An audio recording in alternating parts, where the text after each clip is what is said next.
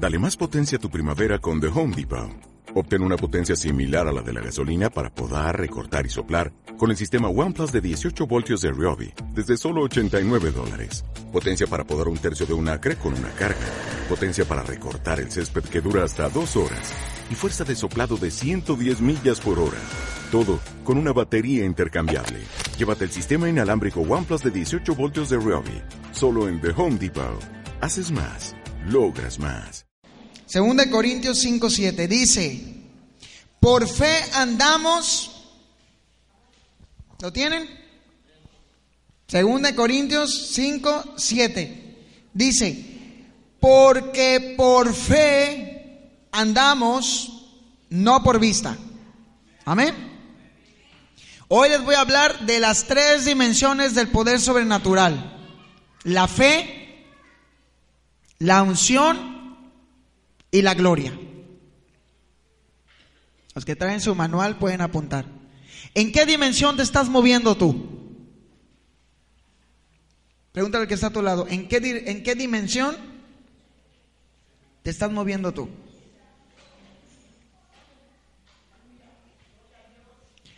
Voy a empezar por la fe. ¿Qué es la fe? Todos me van a decir, la fe es la certeza de lo que se espera, la convicción de lo que no se ve. Y el que no me sepa el texto, no es cristiano. ¿Qué texto es? ¿Qué? Mándeme la liberación. Hebreos 11.1. Ok. Correcto. La fe es la certeza de lo que se espera, la convicción de lo que no se ve. Pero la fe es la pausa quitada de tu vida. Está muy fuerte esto, Pastor Josué. La fe es lo que va a hacer que se le quite la pausa a tu vida espiritual. Por eso dice en 2 Corintios 5, 7, por fe andamos Quiere decir que cuando tú tienes fe, estás caminando, estás andando. Por eso Jesús siempre decía, levántate y anda. Porque la fe te quita la pausa, te quita la pausa que no te deja crecer. Ahora pregúntate por qué no has crecido espiritualmente. ¿Verdad? Muchos de nosotros a veces tenemos el llamado, Dios nos ha escogido para algo muy poderoso, pero tenemos la pausa. Es como los cassettes de esos que se usaban antes. Le pones la pausa y ya no da más vuelta. Y así están muchos ministerios y muchas congregaciones y muchos pastores y muchas iglesias porque la pausa espiritual no está permitiendo que el ciclo espiritual o la rueda se siga moviendo dentro de ti. Es decir, Dios quiere hacer algo contigo, pero hay algo que te está impidiendo, algo que te está deteniendo. ¿Se acuerdan que les hablé del ensanchamiento? No puede haber un ensanchamiento espiritual en tu vida espiritual, en tu ministerio, ni en tu familia, ni en tus finanzas, ni en nada de lo que tú te muevas, porque la pausa está puesta por Satanás. Porque cuando el cristiano se conforma a la fe del diablo, no puede vivir en la fe de Dios. Porque hay fe del diablo. ¿Sabes por qué? ¿Por qué crees que esos brujos te dicen, ven conmigo y sanarás? Fe diabólica, que es simplemente brujería. Cuando tú te mueves en ese tipo de fe, te estás moviendo bajo confianza. Y Jesús no caminó en confianza, Jesús caminó creyendo. Por eso Jesús hizo milagros. Porque no es confianza lo que el cristiano debe tener. El cristiano debe vivir bajo la fe de Dios, la fe sobrenatural. Es decir, a veces, como decimos, si Dios quiere, si Dios quiere, voy a conseguir un mejor trabajo. No es si Dios quiere, Dios lo quiere porque esa es la fe. La fe es hoy y es ahora. Cuando tú te mueves bajo confianza, tú dices, yo sé que tú vas a sanar mañana o pasado cuando vayas al médico, Dios quiere, vas a sanar. Mentira del diablo. Tú tienes que sanar hoy, tienes que ser libre hoy, tienes que crecer hoy, porque la fe es sobrenatural y no estamos viviendo en confianza. No es lo mismo confiar en Dios a creer en Dios. Porque si yo confío en Dios, no estoy creyendo. Confío que Dios lo hará, lo hará. Confío que me va a salir bien porque Dios está conmigo. Tienes que creer, porque la palabra dice, al que cree todo le es posible. Quiere decir que si la fe, andamos por, por, por fe y no por vista, y al que cree todo le es posible, en tu caminar no va a haber nada que te detenga, porque dice, por fe andamos y por fe todo me es posible hacer. Entonces yo no me puedo mover por confianza cuando necesito algo de Dios.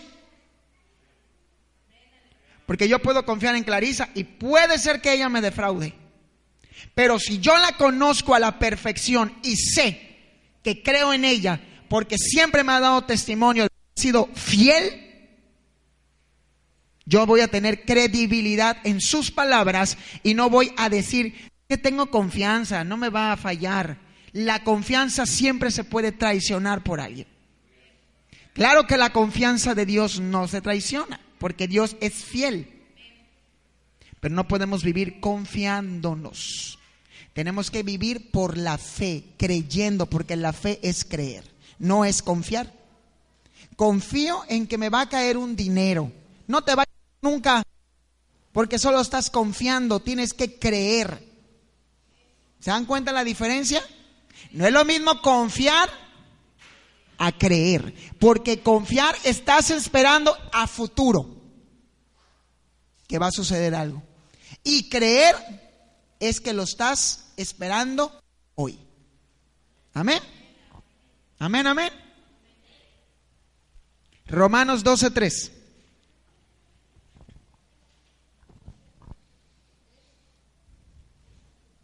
Doce, tres.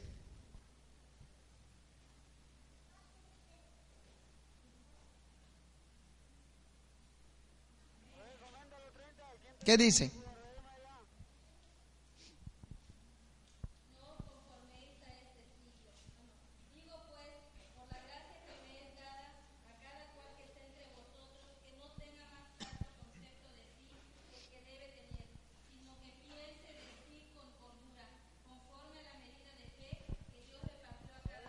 conforme a la medida de fe. Amén. Quiere decir que nosotros tenemos por naturaleza una medida de fe. Pero cuando nuestra fe no es basada en la credibilidad, sino en la confianza, esa medida de fe no se puede alcanzar. Jesús caminó en la fe bajo obediencia. Di conmigo, obediencia.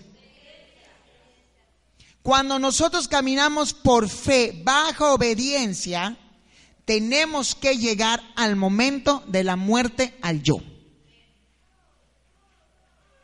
El yo es el peor enemigo, el peor enemigo de la fe. Porque cuando nuestro yo no ha muerto, no caminamos bajo obediencia. Entonces nuestra fe no puede dar resultados porque no estamos sometidos a la autoridad porque no somos obedientes. Cuando nosotros aprendemos a ser sometidos, a ser sumisos a la autoridad estipulada puesta por Dios, nuestra fe va a empezar a dar fruto. Porque cuando Jesús vino a la tierra, vino y dice la palabra que Él fue obediente hasta la muerte. Amén. Y Jesús fue un hombre de fe, pero siempre fue, bajo obediencia. Por eso dice la palabra que a veces no recibimos porque pedimos mal. No pedimos bajo obediencia a lo que necesitamos pedir. ¿Verdad? A veces hay hombres que están casados y están orando por una muchacha. Señor, como tu palabra dice que me puedo volver a casar si mi mujer cometa adulterio, haz que peque. Y me la vivo pensando y creyendo que Dios va a hacer esa circunstancia en mi vida. Ahí yo no estoy actuando bajo obediencia de lo que Dios de verdad necesita que yo me ponga a hacer. Por eso dice la palabra que Jesús fue obediente hasta la muerte. Jesús vino con un propósito, obedecer, morir por ti y por mí. Por eso su fe tenía resultados. Por eso cuando Jesús caminaba venían milagros. Por eso cuando Jesús hablaba sucedían cosas. Porque era un hombre que creía. No que confiaba. Porque él se hubiera confiado en que era el Hijo de Dios. ¿Verdad? Si Jesús hubiera confiado en que era el Hijo de Dios, hubiera dicho, nada me va a pasar. Cuando me cuelguen en la cruz nadie me va a tocar. Soy el Hijo de Dios. Y así nos sentimos nosotros. A veces confiamos tanto en otras cosas, pero no somos, eh, no tenemos credibilidad a lo que Dios nos está mandando a hacer, que nuestra fe no produce el resultado. Oramos, no pasa nada. Ayunamos, no pasa nada. ¿Por qué? Porque no estamos siendo obedientes a lo que Dios nos está mandando a hacer. Estamos orando por cosas que ni nos convienen, ni necesitamos y que ni Dios nos está mandando a orar por eso. Amén. Entonces, ¿qué es la fe? Es lo que le quita la pausa a tu vida, pero la fe se activa con la obediencia. Dile al que está a tu lado, si no eres obediente, olvídate de que tu fe produzca algo. Dios no le da a los rebeldes resultados, solo maldición. Amén. En la confianza, anota esto, en la confianza no puedo demostrar nada.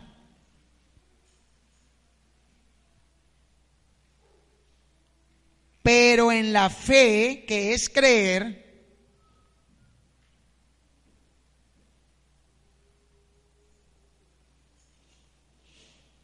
¿ya lo tienes?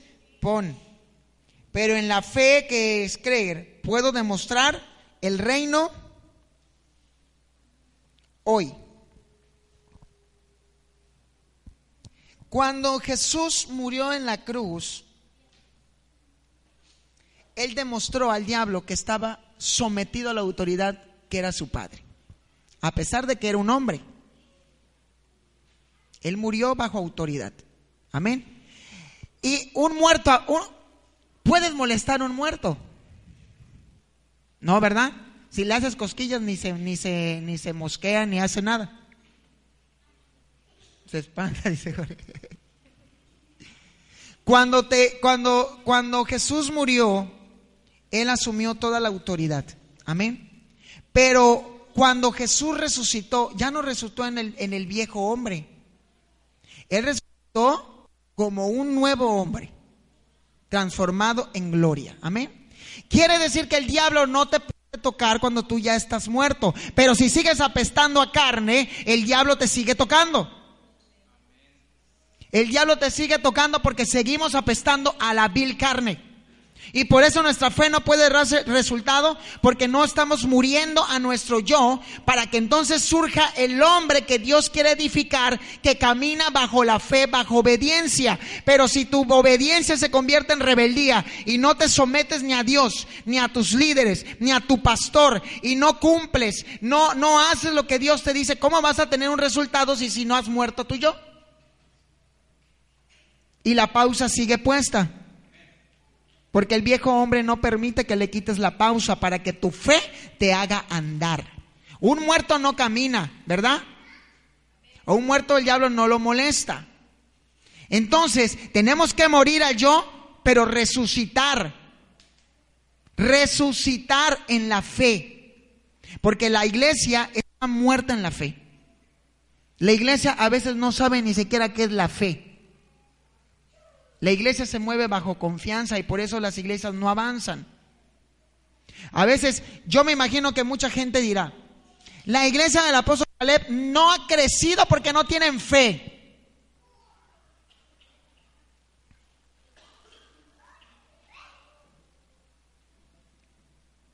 Dios se mueve por temporadas. Dios se mueve por periodos. Y los tiempos de Dios son perfectos.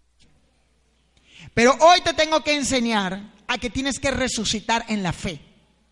Porque si los que estamos orando y estamos clamando con fe sobrenatural para que Dios haga algo, tú tienes que caminar en la misma fe que camina tu autoridad. No en confianza, sino en fe. De que tienes que entender que todo lo que tú hagas, todo lo que tú haces, todo lo que tú pidas, en todo lugar donde camines, te tiene que mover tu fe. Porque si no hay fe, vas a tener resultado absolutamente de nada. Y por eso la iglesia sigue padeciendo los mismos ataques del diablo, porque no tiene fe. Amén. La fe, di conmigo, la fe no es esperanza, no es conocimiento, no es optimismo, no es presunción. Di conmigo, la fe es la entrada legal a lo sobrenatural. Ahora, ahora yo me pregunto, muchos dicen, es que yo soy sobrenatural. ¿Cómo puede ser sobrenatural si la puerta está cerrada? Si tu fe, si tu fe no está activa. Si no caminas por fe. Si la pausa espiritual está puesta, ¿cómo nos vamos a llamar sobrenaturales si no somos una iglesia que camina en fe? Y la fe, muchos decimos, es que por fe lo voy a recibir. No, tiene que ser hoy. Por eso yo te decía, si tú no alabas, ¿cómo quieres, cómo quieres que los mantos que Dios tiene de unción caigan sobre ti? Si no sabes ni siquiera alabar. Y por eso te estoy, por eso te dije, alábale. Porque estás adorando a un Dios que no ves, pero que sí está aquí hoy, no mañana. Y muchos de nosotros decimos, es que por fe voy a aprender a alabar, mañana lo voy a hacer cuando pierda la pena. Y el diablo se está riendo de ti porque te está diciendo, estoy robando tu medida de fe porque no estás alabando al que no ves, pero sí lo tienes parado enfrente de ti. El diablo te está robando la medida de fe a través de tu alabanza. Porque la alabanza va a traer un rompimiento a tu espíritu para que tu fe se ensanche para que la unción se ensanche y venga la gloria. Pero si no hay un rompimiento en la alabanza, tu fe sigue siendo mediocre. Sigue siendo confianza, porque si no puedes alabar al que no ves, ¿cómo vas a orar al que no ves? ¿Cómo le vas a ayunar al que no ves? ¿Cómo vas a predicar del que no ves si tu fe sigue siendo confianza? Tiene que ser creer creer en lo que no ves hoy. ¿No? Por eso la iglesia sigue padeciendo. La fe, dile que está a tu lado, la fe es la moneda para comprar todo. Pero también dile, la fe, no hay un flexómetro. No hay, ¿verdad? No importa. La fe es la distancia entre el cielo y tú. Porque dependiendo de si, tu medida de fe es grande, quiere decir que estás a, pocos pasos del cielo, ¿no? A poca distancia. Pero si no tienes ni un 1% de fe, ¿dónde estará el cielo? ¿Dónde estará el reino para ti? Nuestra fe nos hace avanzar y llegar al reino. Entonces la fe es la medida de la distancia entre el reino y tú. Y no le digas, Señor, dame fe, oh Señor, dame fe. Yo no sé quién inventó esa canción. A mí nunca me ha gustado.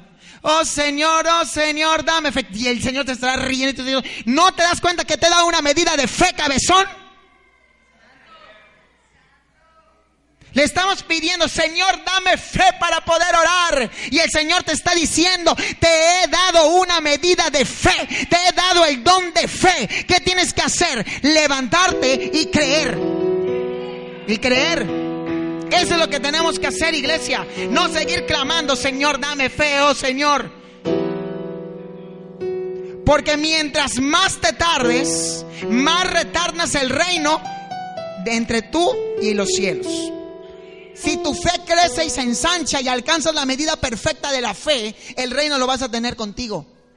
Por eso cuando Jesús fue obediente hasta la muerte, el reino estuvo con él, porque fue un hombre de fe. Él no confiaba en él, él creía en aquel que lo había enviado.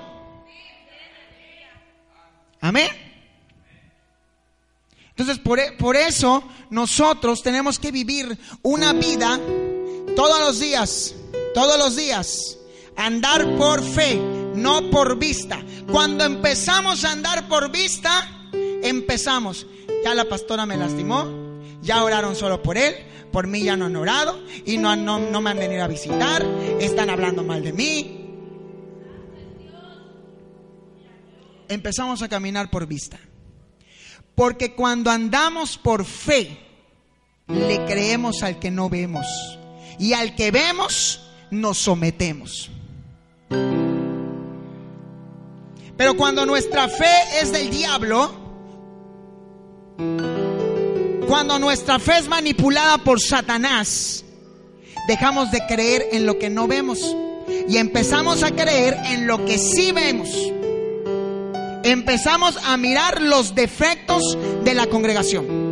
Empezamos a mirar los defectos de los pastores. Empezamos a mirar los defectos de la hermana que tienes al lado porque empiezas a caminar por vista y no por fe.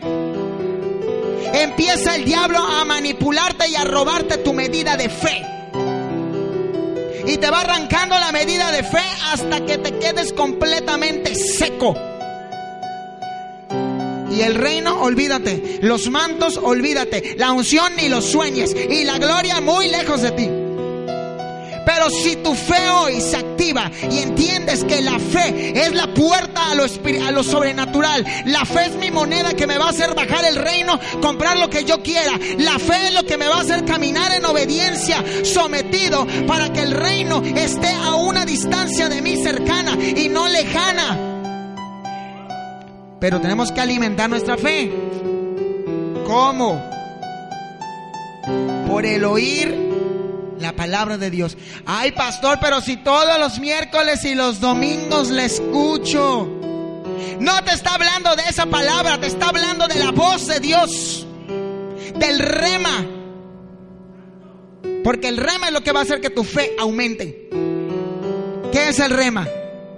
Cuando tú llegas a una iglesia y de repente tu esposo te golpeó o te pidió el divorcio, ¿no? Y empieza el pastor a predicar y empieza a hablar exactamente de lo que tú estás pasando. Y Dios empieza a hablar en la predicación de eso. Ese es un rema. Dios te está hablando a través de la palabra. Y es ahí cuando tú tienes que decir, lo agarro porque esa es la fe que necesito. Pero ni lo están entendiendo porque ni aplauden. Sigan orando otros 10 años más. La fe, mira que está a tu lado, la fe es en un solo tiempo. Es hoy. No es para el futuro.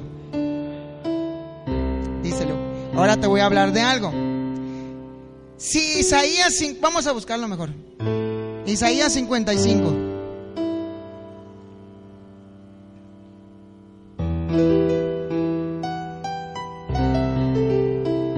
Isaías 55. No me acostumbra todavía esta Biblia. Porque, verá, ¿por qué llamamos nosotros así? Tenemos una Biblia nueva y no nos acostumbramos a ella, andamos la viejita, toda rayada. Así me pasa. La sé usar mejor que esta. ¿Qué dice Isaías 55.1? Dice, a todos los sedientos venid a las aguas y los que no tienen dinero, ¿qué dice?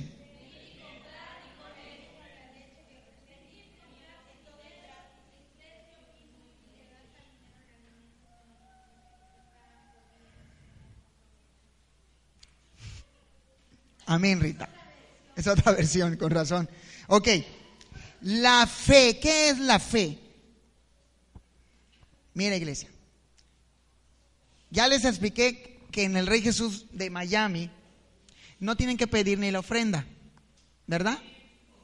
Pero parece que fue como un cometa. Lo hicieron el día que llegué, en marzo, y el cometa se, o sea, solo pasó la fe.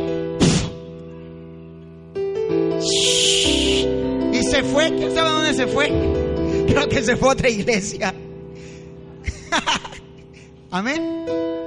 Si Isaías 55.1 nos está diciendo, vengan, compren sin dinero, leche, vino, coman, aunque no tengan dinero. Cuando una mujer y un hombre sigue teniendo la pausa espiritual, esto sigue estando vacío. Porque si tú das poco, recibes poco. Porque tu medida de fe es chiquitita. Tu medida de fe es tan pequeñita que le das a Dios 10 centavos. Y no te estoy diciendo porque alguno pensará, ay apóstol, y es el único que tengo. Mentira del diablo, tú tienes que tener más porque la palabra dice que Él es nuestro proveedor. No me vengas a hablar que eres hijo de Dios ni que eres un hombre y una mujer de fe. No me vengas a decir que tienes fe. Porque me estás hablando de una fe del diablo. Porque la fe de que yo conozco, que me habla la palabra, es una fe que me está diciendo, ven y compra sin dinero. Que cuando la mujer que estaba, cuando llegó el, profeta y le dijo, tengo hambre, y le dijo, solo tengo una torta de carne asada con frijoles. Y le dijo, pues dámela primero a mí. Y algún, algún pecador egoísta habrá dicho, ay, yo no se lo hubiera dado si tengo hambre. Pero la mujer sabía que se le iba a retribuir todo lo que ella iba a dar. ¿Verdad? Entonces, si mi medida de fe no se ha ensanchado, por eso no doy. Y por eso nuestros ministerios no crecen. Porque como Dios te va a confiar un llamado, un ministerio, uno de los cinco ministerios, cómo Dios te va a levantar en algo si no eres capaz de ensanchar la medida de tu fe y de que entiendas que cuando das tienes que recibir de la misma medida que tú le das a Él. ¿Verdad? Y te lo digo por experiencia. Cuando doy, recibo. De verdad. Cuando doy, recibo. Y yo le dije a mi apóstol hace unos días, a mí me da vergüenza, le dije, darte esto. Me da vergüenza. Y me dijo, no te preocupes, va a llegar el tiempo en el que vas a tener aún para dar y te va a sobrar. Pero ¿sabes por qué te lo comparto? Porque a mí me da vergüenza de que si Dios me viste y me calza y me da la oportunidad de tener la mejor ropa, una mejor camioneta, una buena casa, un buen trabajo, ¿por qué tengo que ser egoísta con Dios si mi medida de fe se ha ensanchado? Yo no puedo tener mi medida de fe reducida. Por eso hay hombres y mujeres dentro de las congregaciones que no dan que no siembran porque la fe es confianza, no es fe. Cuando tú te mueves en confianza, yo confío en Dios que me va a dar. No confíes, créele a Dios. Créele a Dios. Créele. Deja de estar padeciendo. Dios me hablaba que en muchos de los que están aquí hay un espíritu de deuda. Un espíritu de deuda. Por eso no tienes dinero. Por eso te quedas sin dinero. Porque tu fe ha sido gobernada por el espíritu de deuda. Y Dios te quiere libertar y sigues adquiriendo deuda. Y Dios te quiere libertar y sigue la deuda. Porque es un hombre fuerte que se ha entronado en tu fe.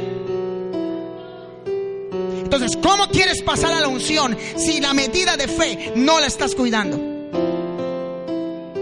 Estás confiando y no estás creyéndole a Dios. Cuando tú le crees a Dios, le das a Dios lo que es de Dios. Amén. Voltea al que está a tu lado y dile, es tiempo de que le aprendas a dar a Dios lo mejor de ti. Y no prometamos algo a Dios que no podamos cumplir.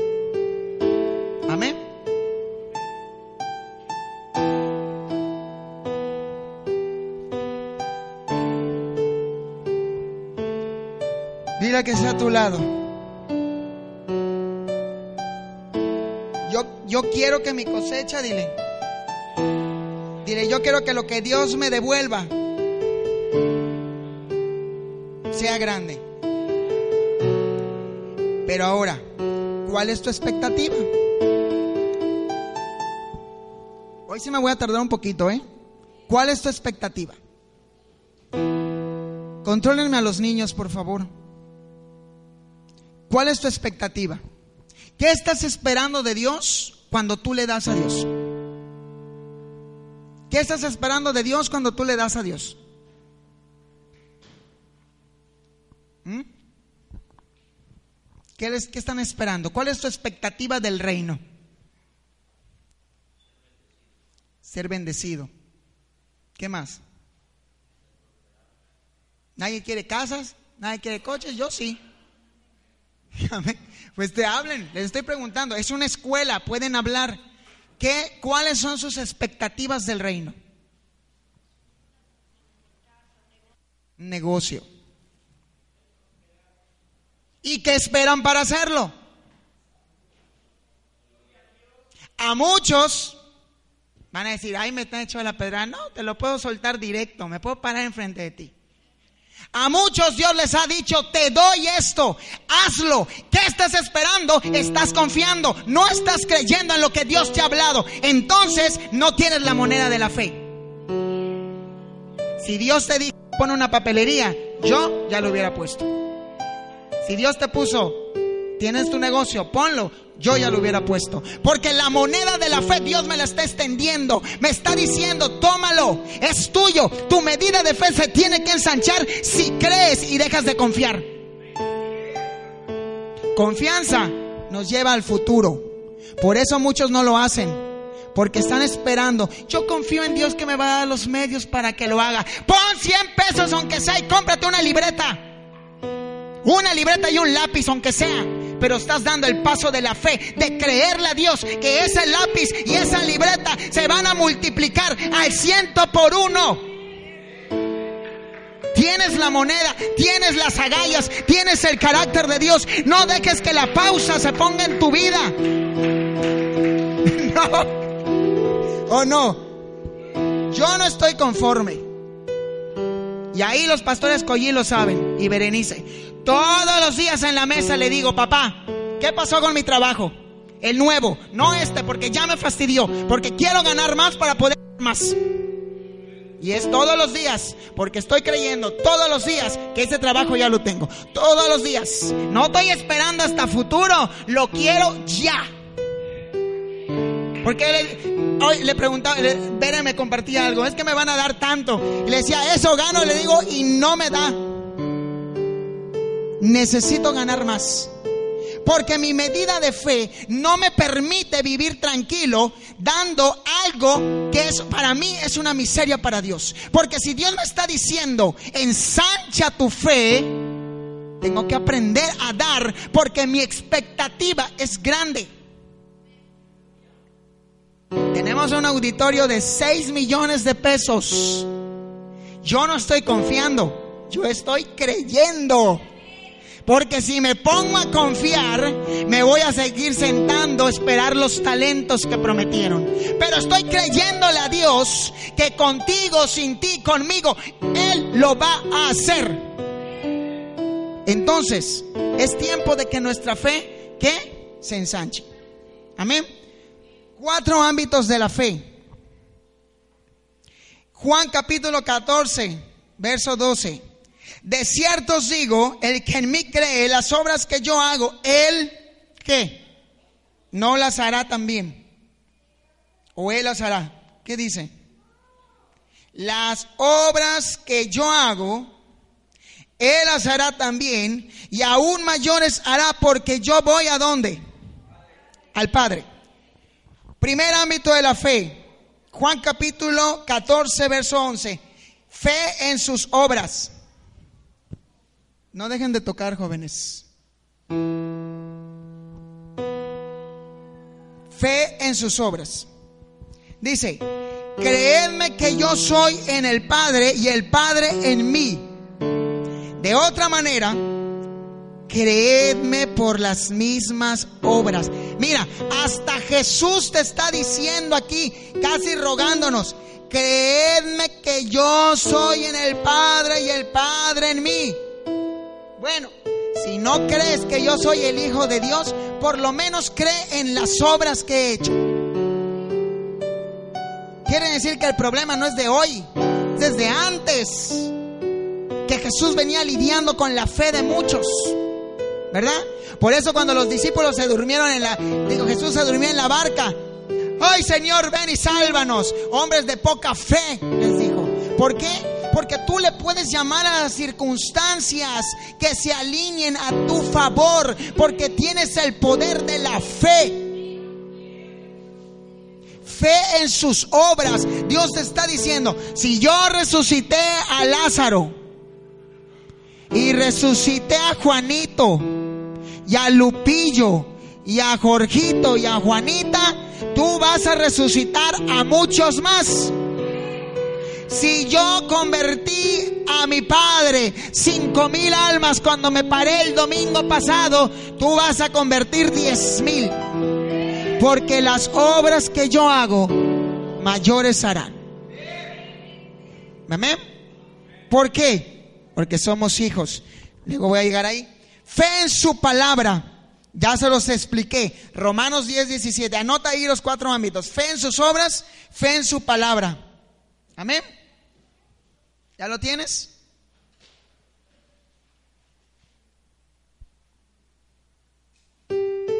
Romanos 10, 17.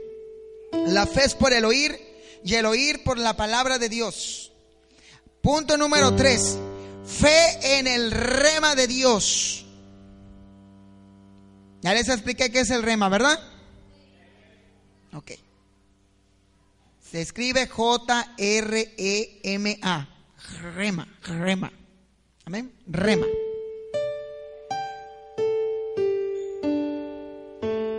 Amén, amén. Ok. Punto número 4. Números 23, 19. Números, apúntale. Números 23, 19. Fe en Dios. La fe en Dios es la forma más alta de fe.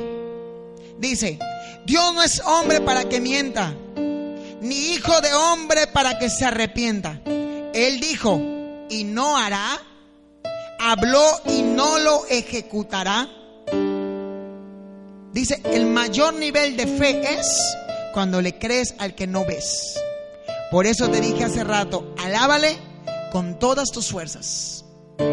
Porque si no lo ves, no lo alabas.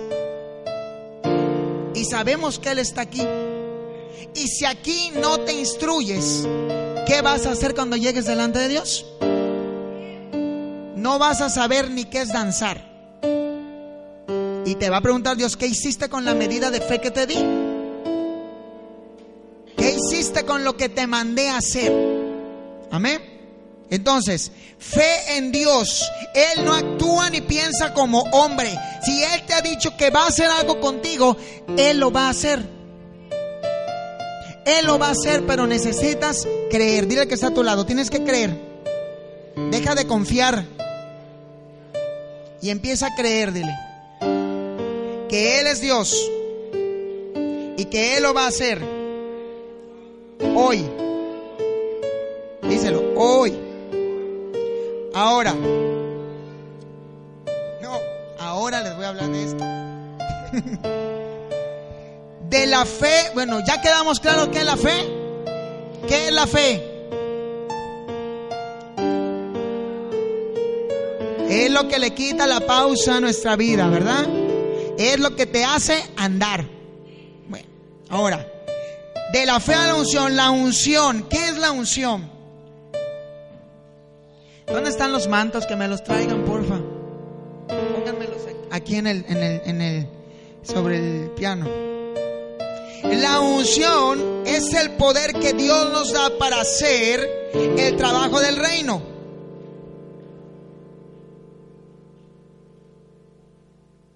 Amén. ¿Le estás anotando? A ver, véanme aquí. Déjenme ahí a que lo haga uno. Véanme.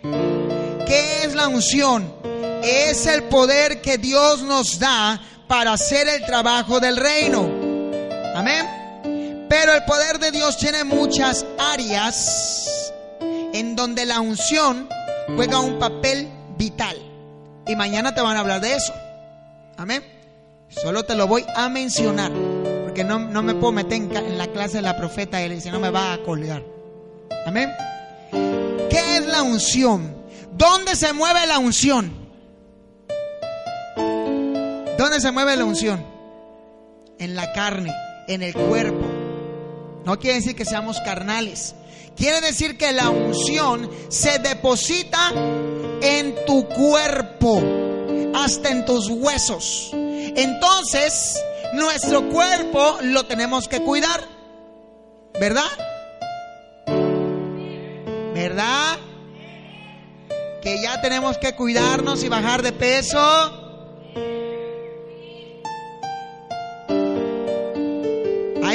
Por ahí dicen que me van a engordar, hasta creen, hasta creen. Yo no quiero ser mega iglesia, quiero ser templo de Dios. No voy a predicar todo panzón todo de este tamaño. ¿Cómo yo voy a hablar de un Dios sobrenatural que sana si estoy lleno de, de triglicéridos, de colesterol, de diabetes por gordo? Nosotros tenemos que ser paridones del reino. Y si la unción se establece en mi cuerpo, mi cuerpo es templo del Espíritu Santo y un templo de Dios tiene que estar alineado. Desde tu forma de andar, tu forma de vestir, tu forma de caminar, tu forma de actuar y tu forma de cuidar el templo de Dios. No es lo mismo que te vean con presencia delante de Dios, hablando de un reino que habla del reino de los cielos, a que vengas a presentarme un reino y andes todo chancludo. Entonces, ¿de qué Dios me estás hablando tú? ¿De qué Dios me estás hablando tú? Si te está diciendo la palabra que la unción cae sobre ti. Tienes que dar ejemplo a los creyentes de que tú eres el templo donde habita la unción. Que cuando tú te pares aquí, la gente diga, ese hombre tiene unción de Dios. Porque tu cuerpo tiene que denotar la unción. ¿Verdad? ¿Y sabes cómo se manifiesta? La gente lo ve. La gente lo mira. Gente que no conoce de Dios va a mirar algo en ti. Algo diferente en ti. Tal vez te pueda decir, hay algo en tus ojos que no sé, algo como que tienes una chispa especial. ¿Qué chispa? Es la unción. La unción cae sobre tu cuerpo. Amén. Entonces, tenemos que cuidar nuestro cuerpo. ¿Por qué? Porque ahí fluye la unción. Ahora, en el área de las finanzas, se llama el poder de Dios. Anótala ahí. Las riquezas.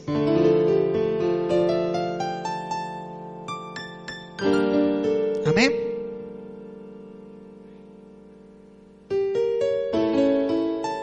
En el área de los milagros, el poder de Dios se llama fe.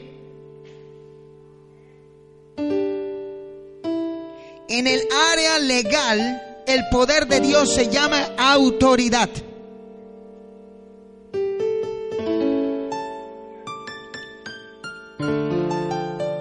En el área del ministerio, el poder de Dios se llama unción.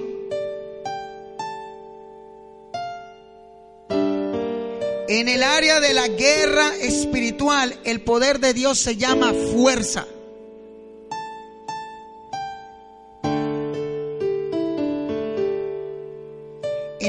De territorio, el poder de Dios se llama dominio. Amén. Cada uno de estos que te he dado es un manto. Amén. ¿Por qué creen ustedes que hay muchos hijos de Dios que prosperan? Muchos hijos de Dios que crecen económicamente, se ensanchan. ¿Por qué?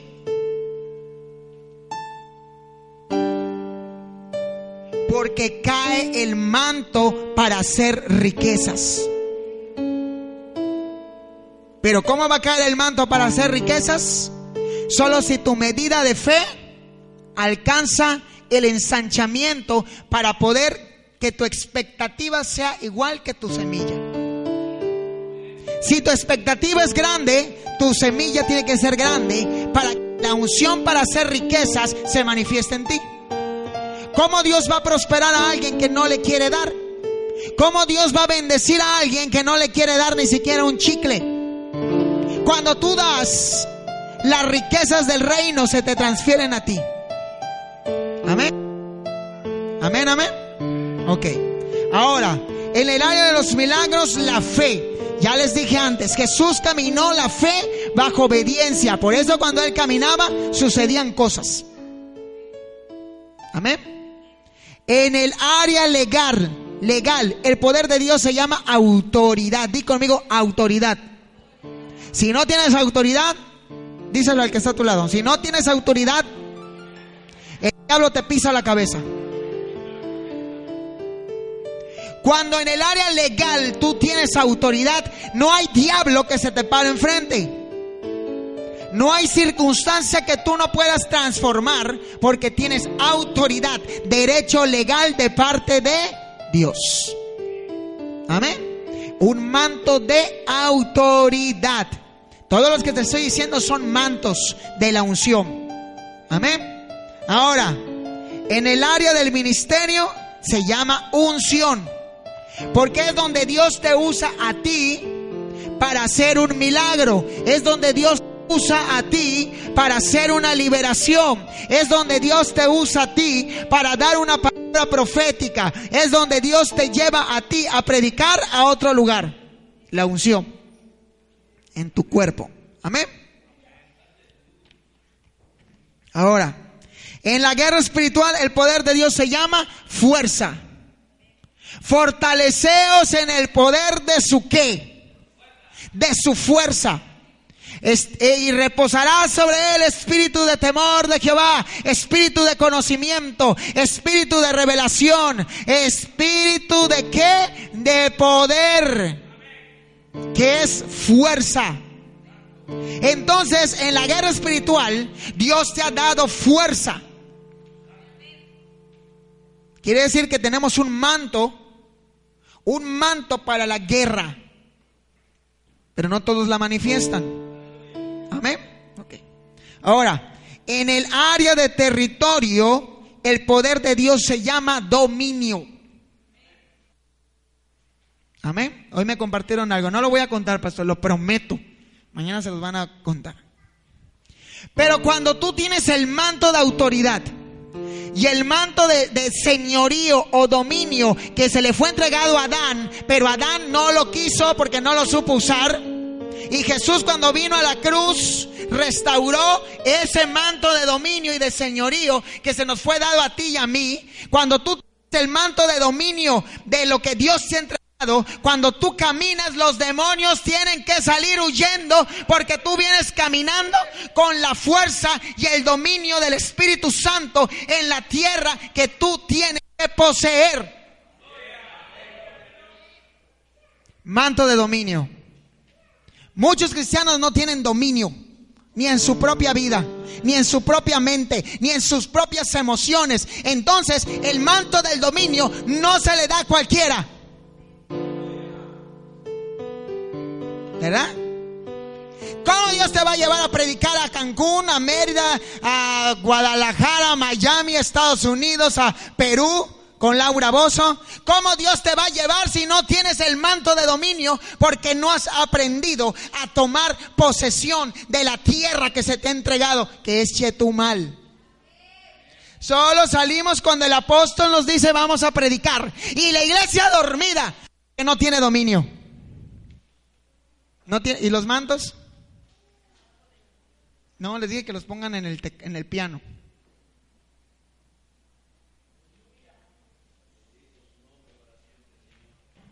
¿Cómo queremos que Dios nos use si no tenemos dominio?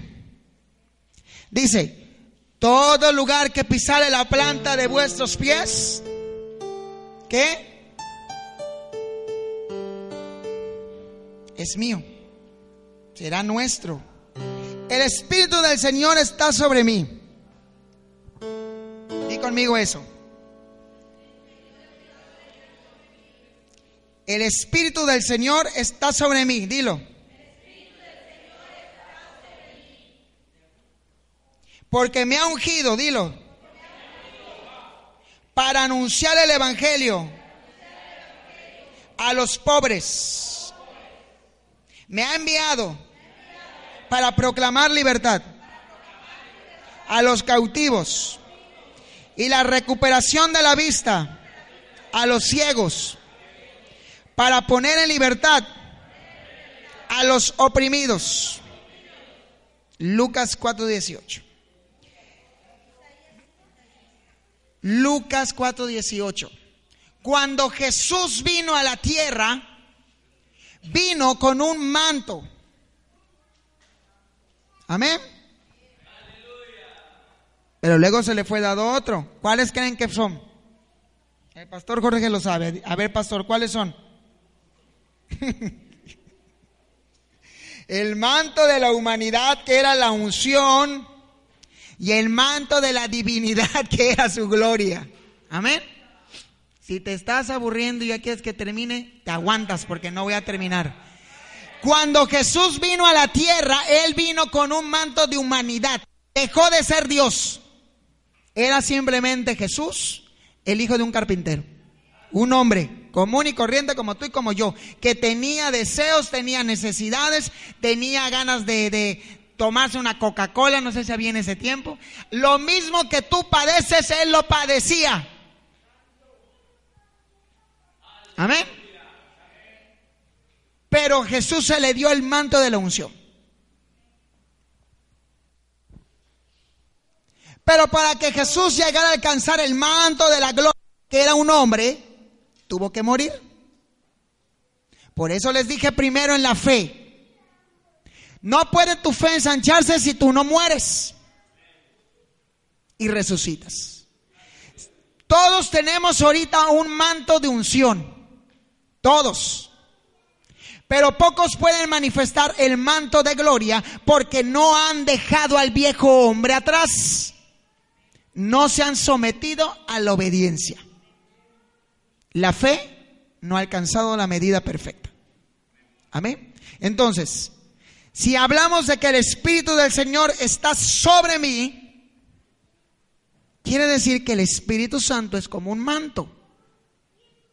Está sobre mí. ¿Verdad? Ahí voy.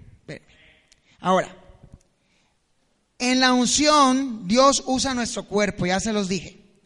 Pero en la gloria, Dios mismo es el que ejecuta las cosas. Por eso cuando nosotros predicamos o, oramos por alguien, a veces nuestro cuerpo se cansa. A veces sentimos que ya no podemos cuando intercedemos, hasta la lengua sacamos porque nos cansamos, porque caminamos en un manto de unción determinada. Intercedemos, nos movemos en el manto de la intercesión y de la guerra. Oramos por alguien y sucede un milagro, el manto de la fe. Emprendemos un negocio y estamos trabaje y trabaje todo el día y prosperamos el manto de las riquezas. Pero es nuestro cuerpo siendo usado por Dios para ejecutar una circunstancia. Pero cuando tú como ministerio empiezas a acrecentar tu fe, a caminar por fe y dejar de mirar los errores de los demás y empiezas a mirar que tú necesitas morir a tu yo, viene el manto de la gloria, que es donde tú ya no tienes que hacer nada. Es donde Dios lo va a hacer por ti. Por eso dice la palabra que Él pelea por nosotros. Porque Él es el que tiene que hacer las cosas, no tú ni yo. ¿Qué es la gloria de Dios? Anótale. La gloria de Dios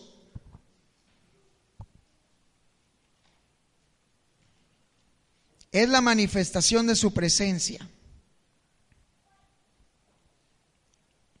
Cuando somos cambiados y transformados. Busca Isaías 45.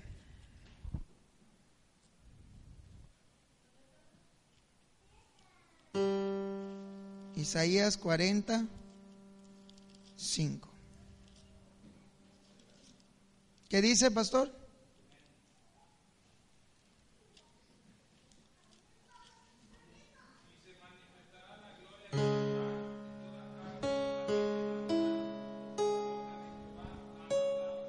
Y se manifestará, que dice, la gloria de Jehová. Amén. Ahora, la gloria es para todos, pero es necesario que caminemos en esa gloria. Amén. Amén, amén. ¿Ya lo notaste Isaías 45? Ok. Entonces, dice la palabra, Mateo 17, 1, 5. Seis días después, Jesús tomó consigo a Pedro, a Jacobo y a Juan su hermano y los llevó aparte a un monte alto y se transfiguró delante de ellos. Y su rostro resplandeció como el sol. Y sus vestiduras se volvieron blancas como la luz. Y aquí se le aparecieron Moisés, Elías hablando con él. Entonces Pedro, tomando la palabra, dijo a Jesús, Señor, bueno es estarnos aquí. Si quieres, haré aquí tres enramadas. Una para ti, otra para Moisés y otra para Elías. Mientras estaba aún hablando, he aquí una nube que de luz los cubrió. Y una voz salió de la nube diciendo, este es mi hijo, en que me he complacido a él oír. Quiere decir, iglesia, que nosotros tenemos que aprender a discernir cuándo es la gloria de Dios. Si no nos va a pasar como a muchos. Que viene la gloria a nosotros y por nuestra falta de capacidad espiritual para retenerla, la gloria se va.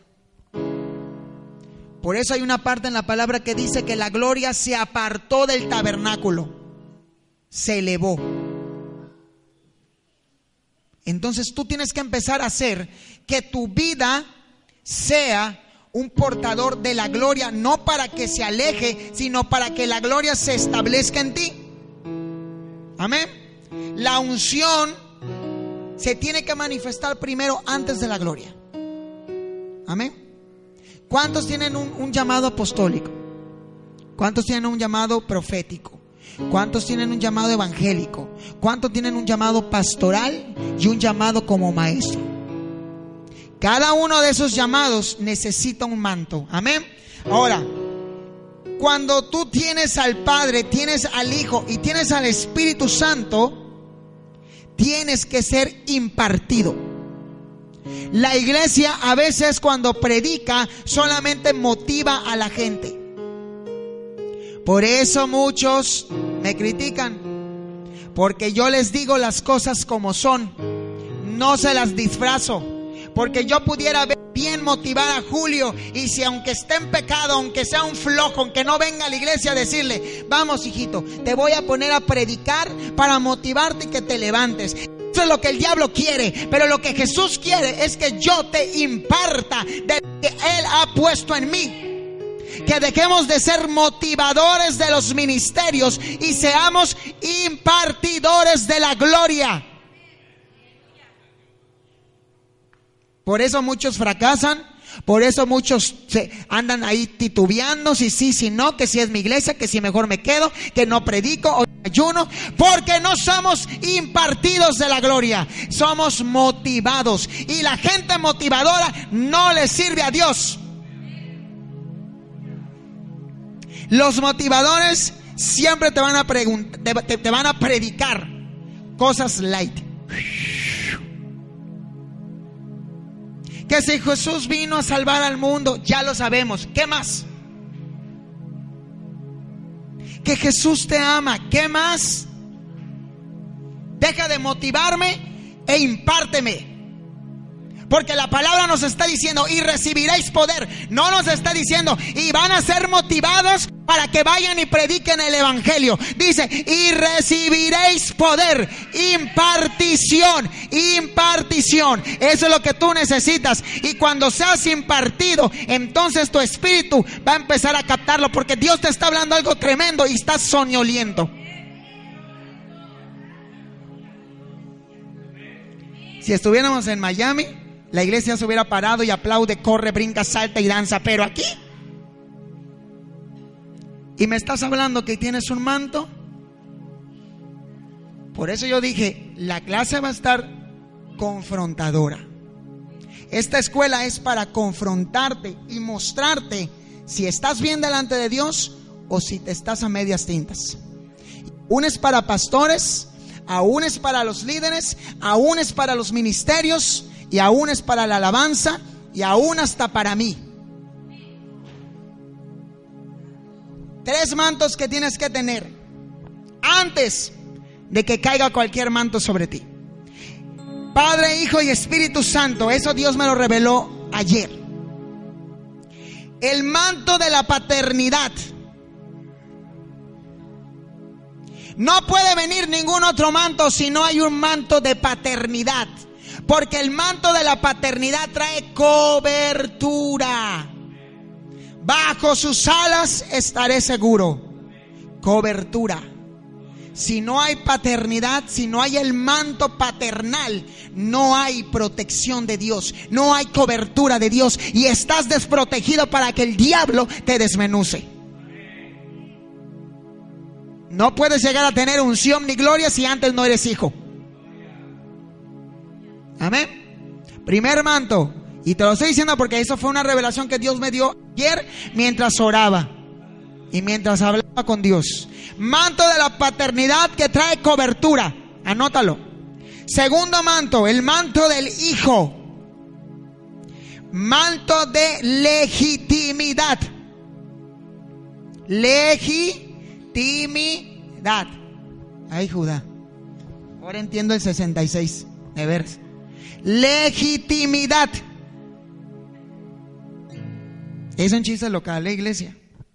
No van a decir, el pastor está diciendo un número del diablo. No, me faltó un 6. Solo dije 66. No es por la calificación. Ah, ya lo dije, perdón. El manto de la legitimidad es el manto de Jesús sobre la iglesia.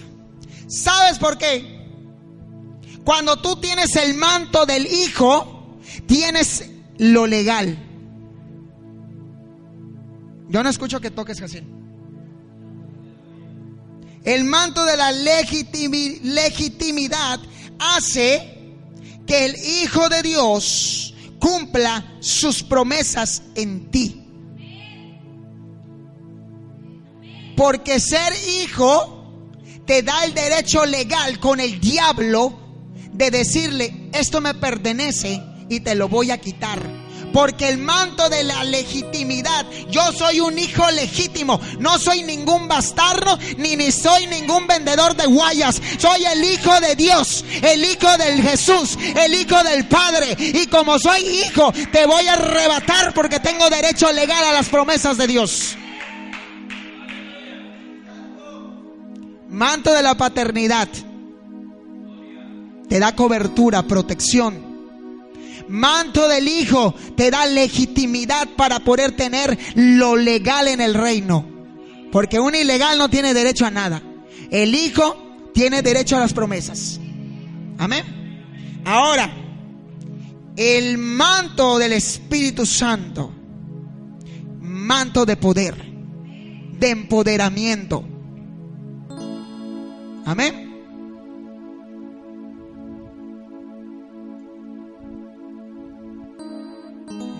De empoderamiento. Y recibiréis poder. Amén. Jeremías 29. Búscamelo, pastora, o cualquiera que quiera leerlo. Jeremías 29.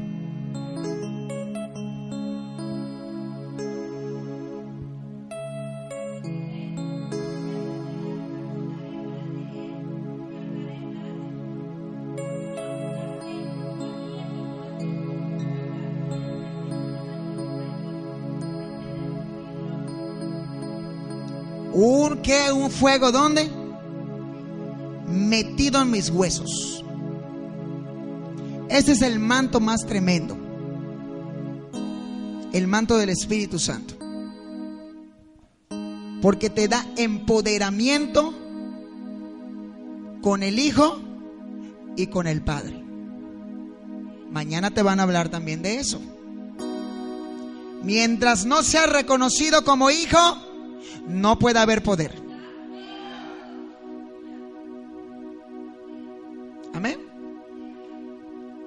¿Ya lo notaron?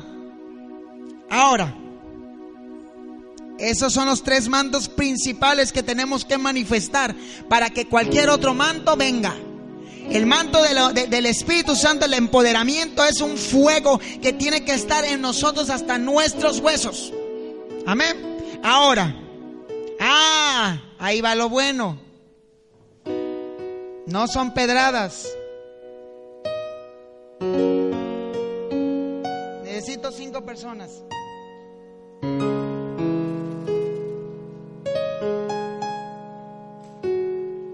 Cinco personas.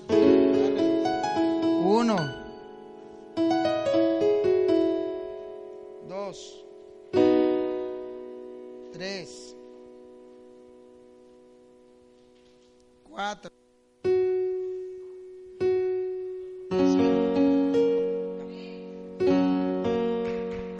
Ahí.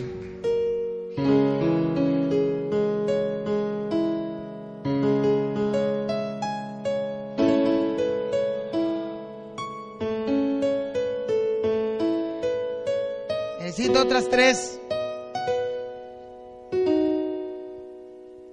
Ustedes péguense para allá. Tres, tres. Necesito otra persona. Toma, Saúl.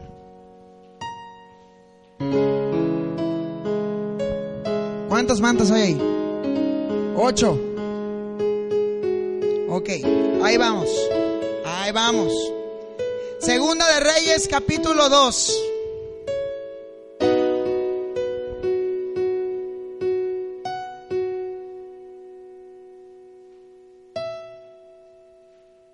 Te los prometo que ya me voy a apurar.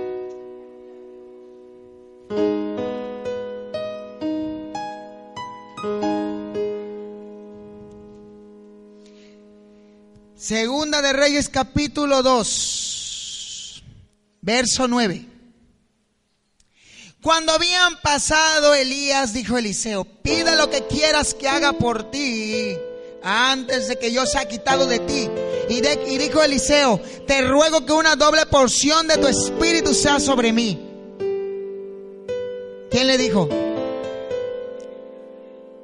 Cosa difícil has pedido, le dijo Elías. Digo, Eliseo dijo, ¿no? Elías y Eliseo platicaban. Haz de cuenta, el apóstol platicando con, con la pastora Ana. Apóstol, antes de que te vayas a, Miami, quiero que, no, quiero que me, que, me, que me des tu manto. Pero ¿qué sucedía con Elías y Eliseo? ¿Qué sucedía? ¿Qué sucedía con Elías y Eliseo? Siempre estaban juntos, ¿verdad? Entonces, manto apostólico, manto profético, manto de evangelista, manto de pastor, manto de maestro. Toma el, el, profético, ven. O el apostólico y tú, Eli, pásate en el lugar del profeta. Manto de intercesión, guerra espiritual manto de liberación y el manto de la restauración que Dios prometió que enviaría al profeta Elías. Amén. ¿Cómo me puedes tú decir que tienes un manto profético?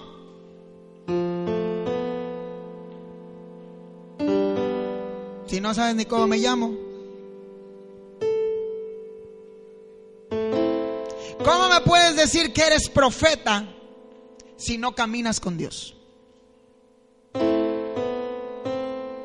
Una cosa es que te hayan ungido, sí, te mueves en la unción. Pero para que caiga manto sobre ti, te va a costar, vas a padecer, porque tienes que caminar del lado de Jesús y el reino tienes que aprender a bajarlo para que el manto caiga en ti. No te puedes decir que eres un profeta cuando no tienes el manto. Has sido ungido como profeta, sí, pero el manto es otra cosa.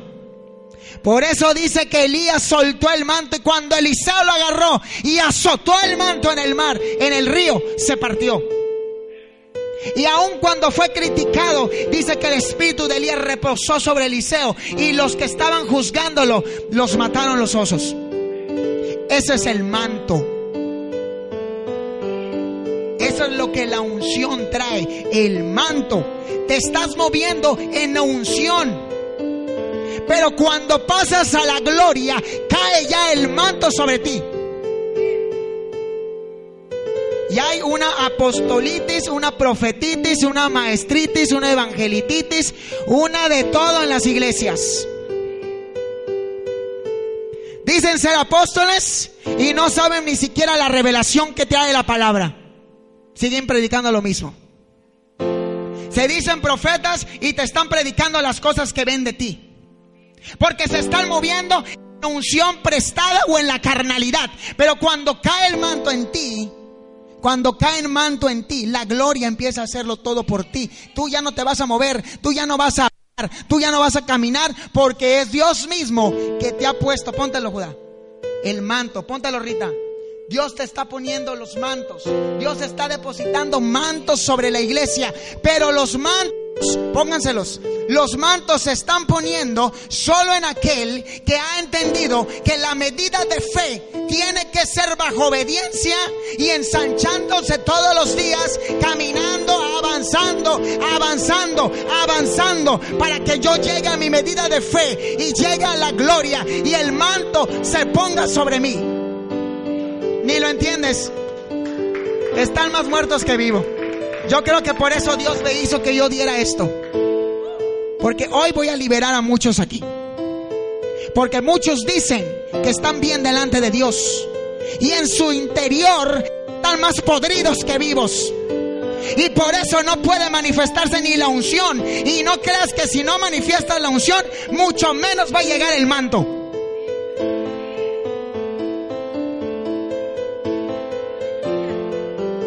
Porque si lo entendieras, te pararías y aplaudirías. Si lo entendieras, glorificarías a Dios. Pero tu espíritu no está en el nivel de fe para entender lo que te estoy hablando. Por eso la iglesia está dormida. Por eso dice, levántate y resplandece porque ha nacido tu luz, la gloria de Jehová ha nacido sobre ti. Quiere decir que el manto de la gloria Dios lo está soltando sobre el pueblo de Dios. Pero cuando estás dormido no lo entiendes. Yo te voy a explicar. Aquí hay una profeta. Aquí hay otra profeta y pastor. Aquí hay una mujer con un llamado pastor. Todavía no es pastor tiene el llamado a ser pastor. Aquí hay una profeta ungida, sin el manto aún. Con unción, sí. Aquí hay otra profeta con tres mantos, confirmado por Dios en la Ciudad de México. Manto apostólico, no, profeta, maestra y pastora. No quiere decir que ella lo sea hoy. Ha sido llamada y va a empezar a manifestar la unción. El manto es cuando Dios te llama y te establece como uno de los ministerios y pone su manto sobre ti. ¿Cómo te das cuenta que el manto está sobre ti? Cuando la revelación es fluida. Cuando las señales se empiezan a manifestar, ahí está el manto. Mientras no hayan manifestaciones, no hay manto, solamente es la unción. Y la unción la estás haciendo tú a través del Espíritu Santo en ti. Pero cuando empiezan a caer diamantes, oro, la gente es liberada o vienes caminando por la calle y te dice un demonio, ¿qué me ves? Esa es la unción que está haciendo una transición a la gloria. Amén. Ahora, ¿cómo me dices que eres un intercesor. ¿Saben por qué los grupos de intercesión nunca crecen o no se llenan? Porque la gente no sabe orar. Porque la gente no quiere orar. Porque la gente es perezosa. Y la iglesia ha sido pisoteada para que deje de orar. Por eso siempre el ministerio de intercesión, siempre son poquitos. ¿Verdad? Ni siquiera los ministerios van. Manto de liberación. ¿No? Manto de intercesión y guerra. Manto de liberación. Aquí. Si la palabra me está diciendo, he aquí os doy potestad de hollar serpientes y escorpiones. Si tú eres un intercesor, si tú eres uno de los cinco ministerios, si tú eres un hijo de Dios, de a fuercita tienes que tener estos tres. Estos tres. El manto de la restauración, porque Dios nos ha llamado a restaurar el manto de la liberación para alcanzar a las almas y liberarlas del enemigo. Y el manto de la guerra y de la intercesión para decirle al diablo, diablo, suéltalos. Y empezar a parir las almas. Esos tres mantos tú los tienes sobre ti, pero tienes que aprender a usarlos y a que se activen. Eso la ley por la sangre ya están ahí. Estos son los que te tienes que ganar estos, tu medida de fe es la que te va a dar uno de estos cinco. No sé si me van comprendiendo. Amén. Quiero que alguien me busque Hechos capítulo 4, verso 13. Ya terminé, espérenme ahí. No se me muevan.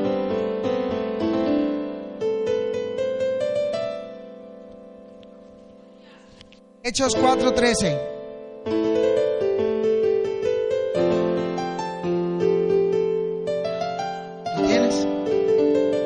Hechos 4:13. 13. Entonces, viendo el denuedo de Pedro y de Juan y sabiendo que eran hombres sin letras y del vulgo, se maravillaban y les reconocían que habían estado con Jesús. Entonces, viendo el denuedo de Pedro y de Juan y sabiendo que eran hombres sin letras y del vulgo, se maravillaban y les reconocían que habían estado con Jesús. Y llamándolos, les intimaron que en ninguna manera hablasen ni enseñasen en el nombre de Jesús. Cuando la gente vio el denuedo, ¿de quién? ¿Y quién más? Unos están leyendo. Cuando la gente ve tu denuedo, cuando la gente empieza a ver el manto sobre ti, amén. Cuando ya el manto es puesto sobre ti, vienen las señales y las maravillas y los prodigios y las manifestaciones. Y es cuando la gente va a empezar a hablar de ti y te va a empezar a decir, deja de hablar de Jesús, vete de aquí, cállate, porque entonces quiere decir que el diablo ya sabe que el manto está sobre ti. Amén. 29. 29, 30 y 31. Y ahora, Señor, mira sus amenazas y concede a tus siervos que son todo de nuevo, hablen tu palabra. Mientras extiendes tu mano para que se hagan sanidades y señales y prodigios mediante el nombre de tu santo Hijo Jesús. Cuando hubieron orado el lugar en que estaban congregados tembló y todos fueron llenos del Espíritu Santo y hablaban con denuedo la palabra de Dios. Amén. ¿Estás entendiendo? Cuando tú empiezas a hablar con denuedo, el manto del Hijo, los derechos legales caen sobre ti. Por eso dice, mirando las ofensas, Señor, te ruego que ellos hablen con denuedo para que tú mientras extiendes tu mano, los cinco ministerios, mientras extiendes tú, tu mano, empieces a hacer milagros, señales y prodigios, entonces el poder, el manto de empoderamiento va a caer y vas a empezar a hablar con denuedo y vas a empezar a hacer cosas poderosas. Ese es el manto del que te estoy hablando hoy. ¿Me entendieron? Cuando tú empiezas a hablar con denuedo, es cuando viene Jesús y pone el manto de hijo. El manto de ser legítimo. Y te da el derecho legal para poder hacer los milagros, los prodigios y las señales. Porque es cuando la mano de Dios se extiende y se levantan los ministerios. Y empiezas a hablar. Y el Espíritu Santo viene sobre ti y pone el manto del empoderamiento. Y vas a empezar a hacer cosas grandes. Amén. Amén, amén. Quiero que te pongas sobre tus pies. Y quiero a los de la alabanza. Solamente a, a, las pastoras. No, Judá. Ayúdame, te aprendiste la canción. Quiero que pasen aquí al frente. Pero antes,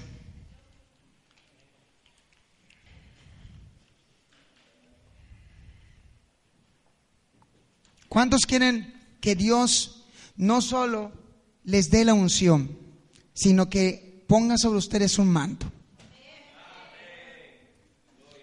Pero no es para guardarlo, ¿eh? O para que vayan a decir luego que lo van a usar de trapeador. No, no, no. Es para usarlo.